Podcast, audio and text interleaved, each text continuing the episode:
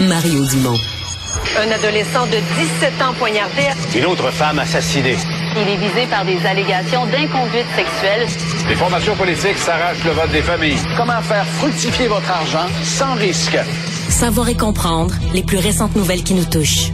Tout savoir en 24 minutes. Avec Alexandre Morin-Villouellette et Mario Dumont. En manchette dans cet épisode, l'Université de Montréal suspend son chargé de cours qui a insulté des étudiants juifs à l'Université Concordia. Les audiences publiques sur l'ingérence étrangère au Canada débuteront dès le mois de janvier. Selon le Royaume-Uni, un attentat terroriste au Canada est très probable. Le secrétaire d'État américain Anthony Blinken plaide pour le Canada en Inde. Tout savoir en 24 minutes. Tout savoir en 24 minutes. Bienvenue à Tout savoir en 24 minutes. Bonjour Mario. Bonjour. Des nouvelles un peu de cette vague de commentaires, incidents et autres haineux dans les derniers jours à Montréal. Tout d'abord, c'est l'Université de Montréal qui a annoncé aujourd'hui avoir suspendu le chargé de cours qui a insulté ou qui aurait insulté du moins des étudiants juifs dans les chauffourées là, qui s'est déroulé mercredi à Concordia. Je rappelle un peu les faits des étudiants euh, d'origine juive qui installent une table avec des photos des otages récupérés par le Hamas, des drapeaux d'Israël également qui sont là. Groupe de manifestants pro-palestiniens qui débarquent sur place et qui commencent à les invectiver, à arracher les photos, tenter d'arracher également les drapeaux israéliens. Et il y a eu altercation physique, là. Oui, trois blessés qu'on dénote dans tout ça. La sécurité qui a dû intervenir sur le campus de l'université. Et depuis ce temps-là, c'est des images différentes qui viennent de toutes sortes de vidéos amateurs capturées de l'événement qui ciblent certaines personnes plus particulièrement là, qui étaient présentes dans cette échauffourée-là dont M. Yanis Arabe, qui est un chargé de cours de l'université, pas Concordia, mais de l'université de Montréal, qui donne, entre autres, un cours intitulé Domination et résistance dans le monde arabe, et qu'on voit dans un la cours vidéo... très balancé, sûrement. Ouais, on Qui, peut... donne, qui donne toutes les, les versions de la chose, tous les côtés de la médaille. On est en droit de- d'en douter, Mario, vu qu'il a insulté là une, une étudiante israélienne. était c'est son- un euphémisme, c'est- des propos euh, haineux. euh, Ouais, ouais, l'a traité là, carrément de salope en arabe, euh, puis de tout en lui demandant de retourner en Pologne. Non, vraiment des, euh, Donc, des, des propos absolument inacceptables qui sont inacceptables, semble-t-il, aussi pour l'Université de Montréal. Donc, qui a dit que le professeur va être suspendu là, le temps qu'une enquête interne soit faite là, à à l'interne. Suspendu avec solde, quand même, Mario. Mais là, l'université qui euh, avait quand même euh, raté quelque chose, là. Parce que si t'allais sur les réseaux sociaux du monsieur, du prof, dans le dernier mois, en fait, depuis le 7 euh, octobre, il faisait l'apologie du terrorisme, des actes terroristes du Hamas. Il les applaudissait de toutes les façons, s'en réjouissait. Donc, euh, peut-être que l'Université de Montréal, je comprends qu'une grosse université comme ça, qui a 50 000 étudiants, surveille pas nécessairement ce que chacun de ses chargés de cours, enseignants, euh, fait sur les réseaux sociaux, sur chacun de ses réseaux sociaux. Mais si j'apprenais de même que quelqu'un l'avait porté à l'attention de l'université puis qu'ils ont rien fait, je serais quand même euh, étonné, là. Ouais, étonné, mais peut-être pas tant que ça, Mario, parce que le vice-président de la vie uni- universitaire du syndicat des chargés de cours de l'université Laval, le Godefroy derrière Laurier, le Roson, a été consulté, euh, a été passé en entrevue par nos collègues du Journal de Montréal, puis lui dit qu'il s'attend à ce qu'il n'y ait pas de mesure disciplinaire prise par l'université dans ce cas-ci. Il dit qu'il trouvait ça même un peu spécial, parce qu'il parle de propos qui sont tenus en dehors de ses fonctions de chargé de Ben cours. Oui, mais semble-t-il que l'enquête, après ça, selon lui, va devoir démontrer que les propos de M. Arabe ont des conséquences sur son enseignement à l'intérieur de l'université ou son lien avec les étudiants. C'est quand même spécial. Là. Ben là, faut qu'on aille enquêter, faut qu'on sur son cours, il faut qu'on aille les, les, les relevés de ce qu'il enseignait, faut qu'on aille les, les, les enregistrements ou les vidéos de ses de ses cours. Euh, Ouais, parce que là, l'université doit vérifier tout ça. euh. Parce qu'il donnait le cours là, jusqu'à maintenant. là. Hier, semble-t-il qu'on avait euh, suspendu de manière préventive là, son cours. On avait informé les élèves et qui vont être informés, les étudiants, dans les prochains jours de ce qui va advenir. je vais te poser là, une question. Si un étudiant ou une étudiante ju- juif ou juive là, s'inscrit à son cours, Oui. est-ce que tout va bien? Mais c'est une question qu'on est en droit de se poser maintenant quand même. Hein? Quand tu tiens les propos comme retourne en Parce que Pologne. là, l'impression que ça donne, tu dis, est-ce que son cours s'adressait, est-ce que tous les étudiants étaient arabes ou quasiment? Je sais pas, tu sais, c'est-tu, mais c'est techniquement, là, dans une université, tout cours devrait pouvoir être suivi par tout individu, là. Oui. Puis qu'il y a le respect dans le cours, puis que le cours est balancé, puis présente des visions, ben, peut pas dire, ah, ben là, ce cours-là, un juif peut pas s'inscrire à ça, là. Ouais. Mais j'ai l'impression que c'est ça que l'université tolère, là. Ben, c'est, Ça, c'est le département d'histoire qui embauche pas de profs qui sont issus des mouvances nationalistes québécoises. Parce que le nationaliste québécois, c'est peut-être c'est peut-être vieux jeu, vieux jus de pipe, vieille, vieille ceinture fléchée, mais on veut pas être identifié à ces formes d'intolérance. C'est quelque chose quand même, hein? Et en parallèle, ben, on a eu droit à des excuses d'un autre côté du médecin de l'hôpital Pierre Boucher qui avait écrit, lui, le plaidé pour un nettoyage de la bande de Gaza dans une publication depuis retirée de ses réseaux sociaux. Le Éric Chabat, qui est un réputé cardiologue de l'hôpital Pierre Boucher, qui a présenté une lettre d'excuses, long texte en disant regretter profondément et très désolé pour le geste que posé, pour les propos qu'il a tenus, a dit souhaiter une fin rapide au conflit, une paix durable et pour les Israéliens et pour les Palestiniens. Donc, euh, lui qui s'était vu quand même là, taper sur les doigts et rabrouer là, dans les derniers jours. Ben là, avec et... raison, c'est épouvantable. Voilà. Il s'excuse, mais bon... euh, Oui, on- Je pense pas que ça va quand même se soustraire. au- sur- probablement que le Collège des médecins l'a encouragé à faire ça pour aider son cas, mais je pense que le Collège des médecins, l'enquête se, se poursuit. Là. Oui, semble-t-il que son que cas a été référé au bureau des syndics, tout à fait.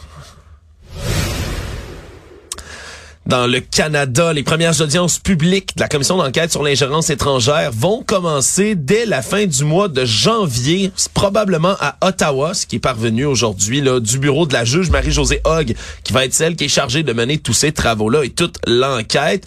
Parle de délais qui vont être serrés mais équitables, Mario. c'est Oui, parce qu'elle doit déjà, elle dit qu'elle commence les audiences fin janvier. Si je me trompe pas, on lui a exigé un rapport préliminaire dès la fin février, quelque chose comme ça. Bon, Exactement. c'est pas un rapport final, c'est un petit rapport d'étape, mais quand même. Oui, exactement. C'est on, Faut on- peut-être quelque chose à mettre dedans. Oui, c'est ça. Fait donc, on va commencer là, son premier rapport rendu fin février. Et après ça, il va y avoir une deuxième phase d'audience qui vont commencer. Alors, septembre 2024, le rapport final entier, lui, doit être rendu dès la fin de l'année 2024. Donc oui, des délais qui sont quand même serrés, surtout qu'ils vont avoir beaucoup de preuves à accumuler. C'est vraiment ce qui va être au cœur de cette histoire-là, Mario, c'est qu'elle va avoir le mandat, là, la, juge Hogg, de départager qu'est-ce qui peut être rendu public, qu'est-ce qui doit demeurer confidentiel. Puis on se comprend que ça va être un dossier où on va parler de sécurité nationale.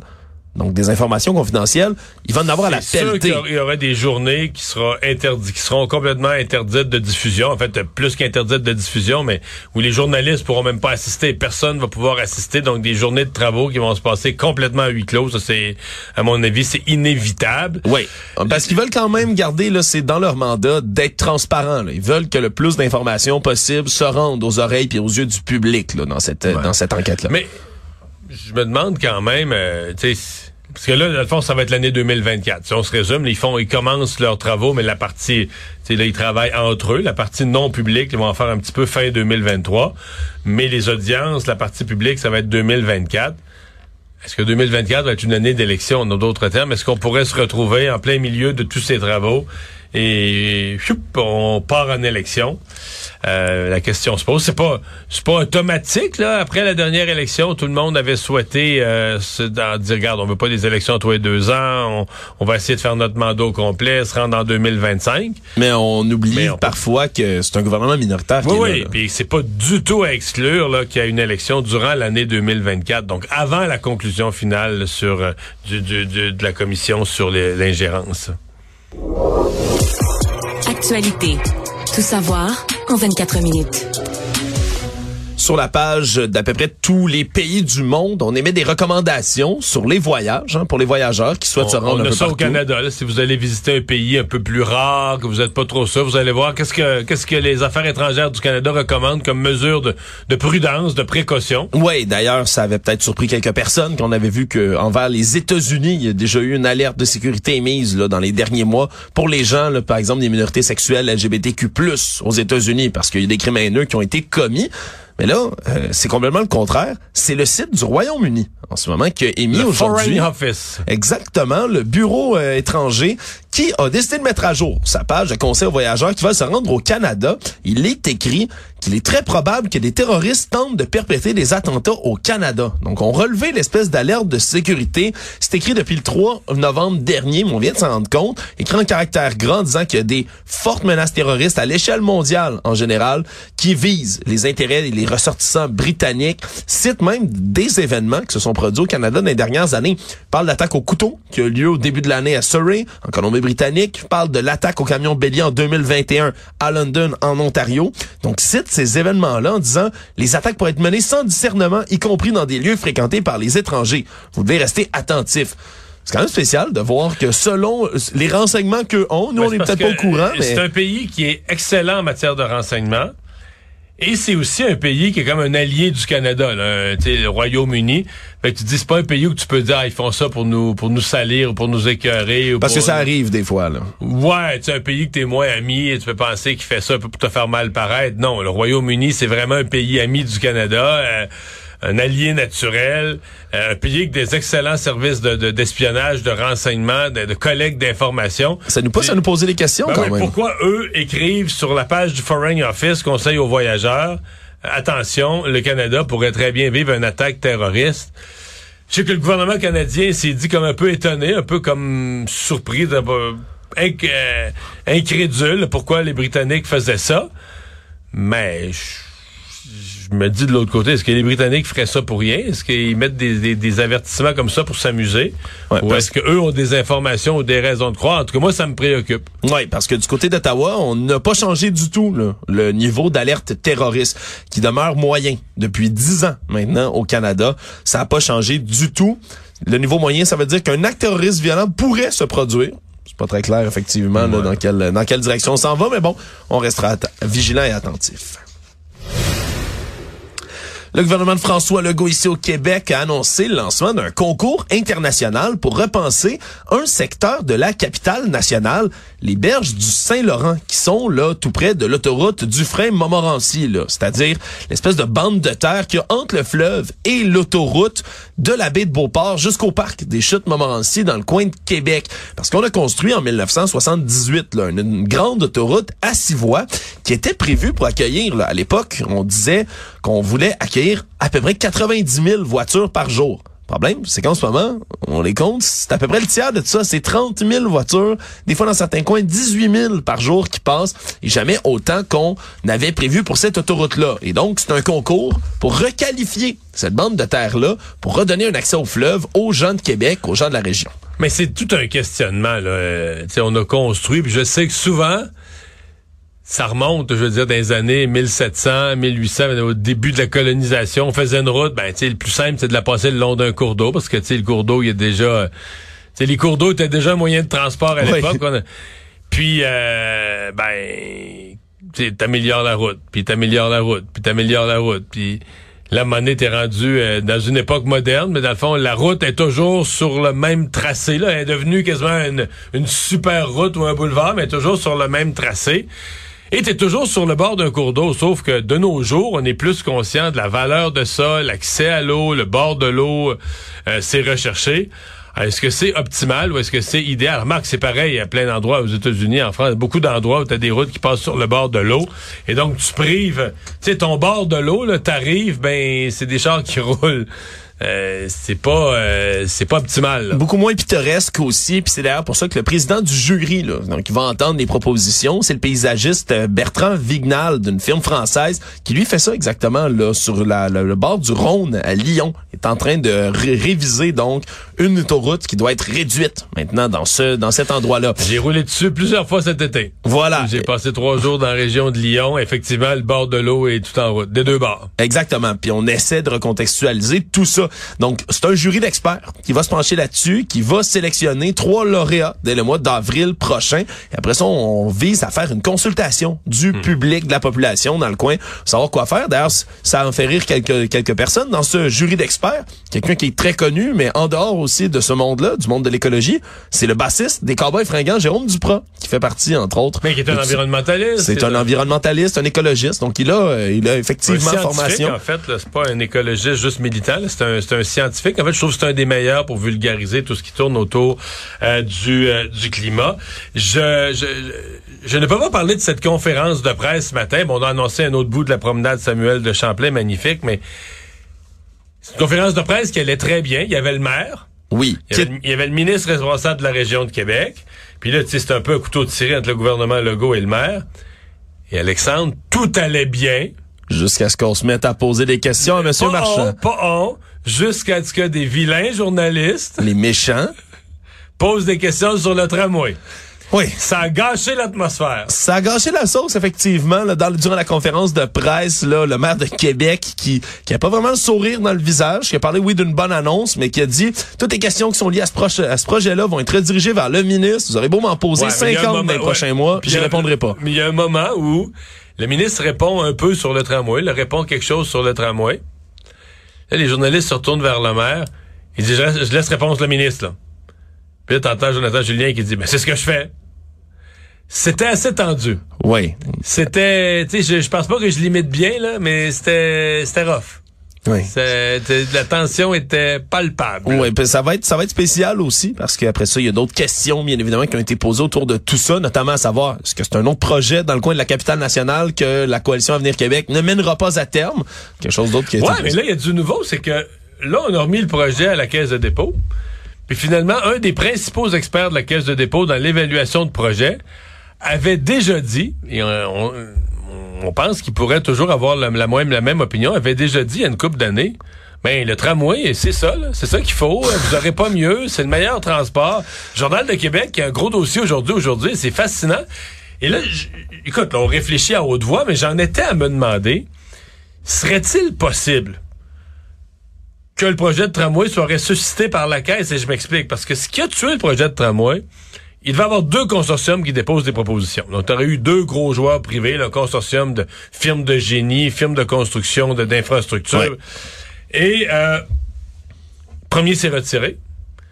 Le deuxième s'est retiré il y a, quel- il y a une couple de semaines, rendant la ville, euh, vraiment, tu sais, gros gens comme devant, là, euh, plus, plus de consortium. Et là, le maire a dit, ben, on va le construire nous-mêmes. La ville, on n'a plus de consortium qui veut le prendre en charge, on va le faire nous-mêmes. Mais ce qui a découragé les consortiums, en tout cas une des choses qui semble être arrivée, c'est ce qui avait circulé pour le deuxième consortium, c'est que les banquiers ont décroché. Les banquiers ont vu le risque financier, les banquiers ont, ont comme arrêté de croire au projet, puis là, le consortium, mais tu te lances dans un projet avec des milliards, ça faut que tu puisses t'appuyer sur des banquiers, là, Oui. qui, qui, qui, qui t'avancent l'argent, qui t'a- T'as besoin de l'argent, on s'entend. ben oui. Et donc, euh, les banquiers euh, pourraient peut-être intéresser à revenir si le joueur qui est au l'autre bord de la table s'appelle la Caisse de dépôt et de placement du Québec qui vaut 400 milliards. là. Ouais. Ça serait ça serait quand même absurde. Mario un peu de Un peu, ben ça dépend. Si ça ramène les consortiums à table, ben donc si ça ramène deux consortiums qui redeviennent en compétition, dans la compétition font des appels d'offres à un prix plus raisonnable, oups, là on est devant une nouvelle réalité complètement. Là. Oui, puis ça pourrait être positif Mario, mais entendons-nous. Serait quand même euh, on aurait fait le tour au complet, le grand tour mettons pour se rendre Oui. au point de départ. Mais si tu fais partie de et je pense que c'est le cas de François Legault, qui était euh, très inquiet de voir la ville de Québec, qui n'a pas vraiment d'expertise là-dedans, disait moi je deviens le maître d'œuvre d'un projet de tramway. Je pense que ça, ça inquiétait beaucoup de gens. Le maire disait oui, oui, oui, on va être capable, mais sais, c'était une prise de risque. Si ça tourne mal, c'est la, la, la ville qui se retrouve avec des milliards de trous sur les bras, euh, qui va aller voir le gouvernement en pleurant en disant je suis en faillite. Donc euh, euh, en d'autres termes, si vous êtes tanné d'entendre parler du tramway, vous allez être déçu. On va en parler encore en masse. Tout savoir en 24 minutes.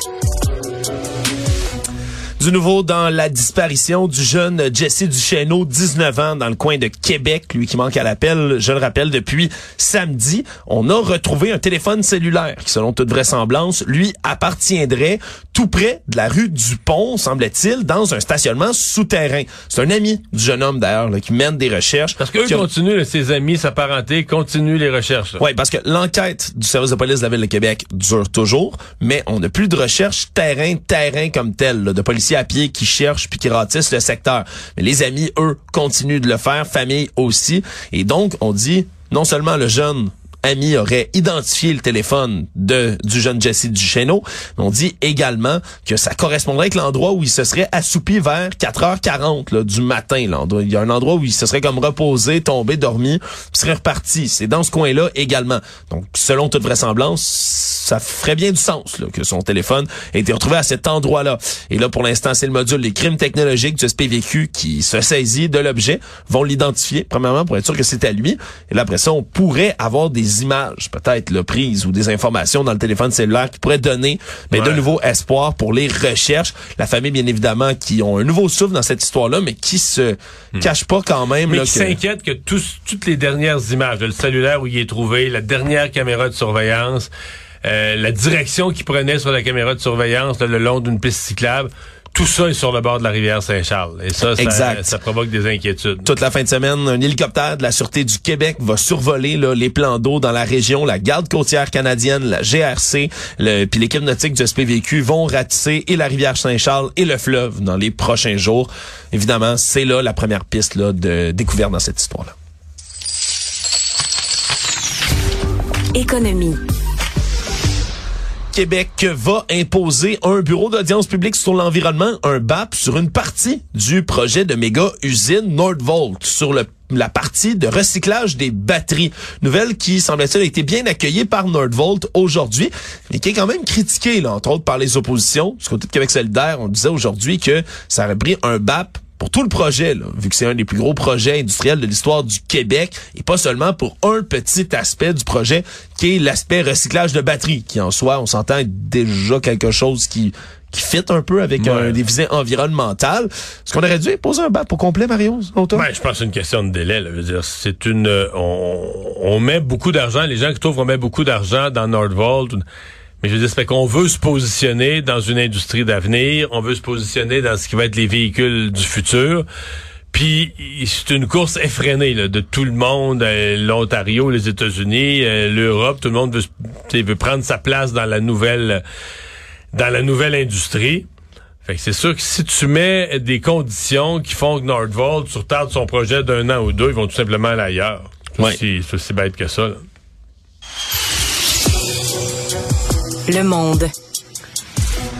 On l'avait peut-être oublié euh, en raison de tout ce qui se passe à l'international, Mario, euh, bande de Gaza, conflit en Ukraine et autres, mais euh, il y a quand même des tensions qui existent encore entre l'Inde et le Canada. Je rappelle que depuis euh, le mois de septembre dernier, lorsque le premier ministre Justin Trudeau a révélé en, chambre euh, qu'il y avait des allégations crédibles que ce seraient des agents du gouvernement indien qui seraient venus assassiner sur le territoire de la Colombie-Britannique Hardeep Singh Nijjar, un militant sikh qui est qualifié par New Delhi, lui, d'extrémiste.